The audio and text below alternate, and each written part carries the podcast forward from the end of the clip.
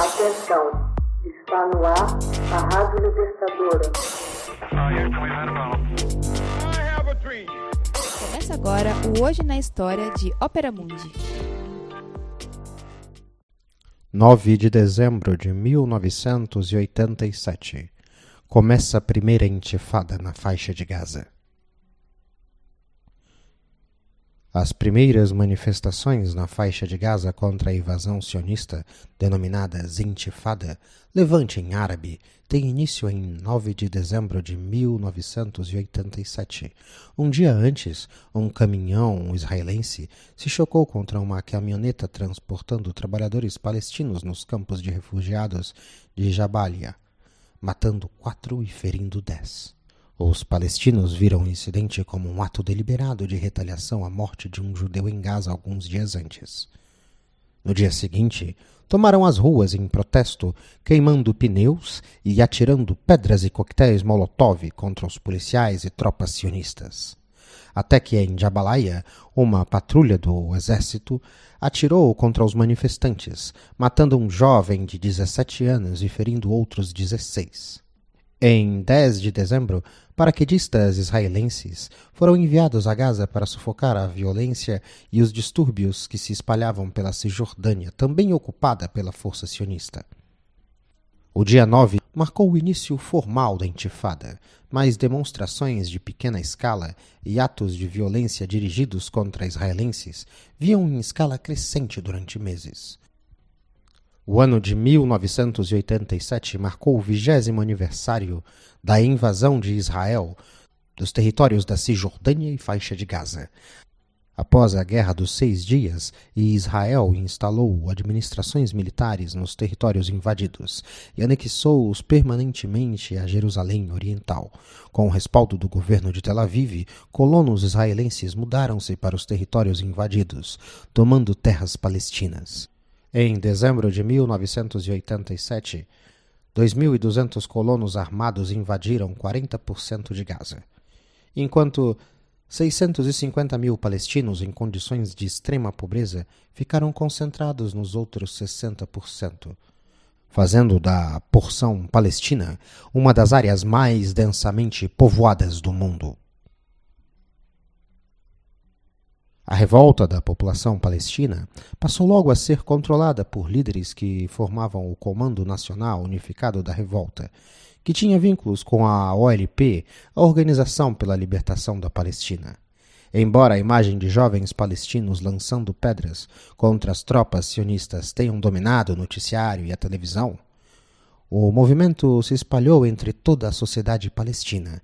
Setores proprietários e grupos de mulheres juntaram-se aos militantes em greves, boicotes e outras táticas mais sofisticadas em sua luta por conquistar a soberania palestina.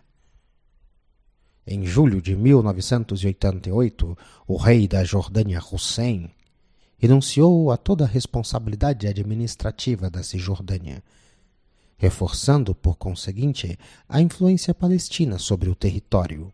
Em novembro de 1988, a OLP aprovou a proclamação do estabelecimento de um Estado palestino independente.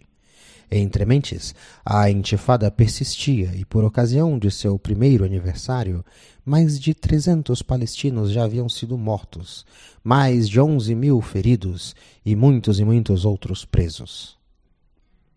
Nas últimas semanas de 1988, Yasser Arafat surpreendeu o mundo ao denunciar o terrorismo e reconhecer o direito do Estado de Israel a existir e autorizando o início das negociações de paz com Israel.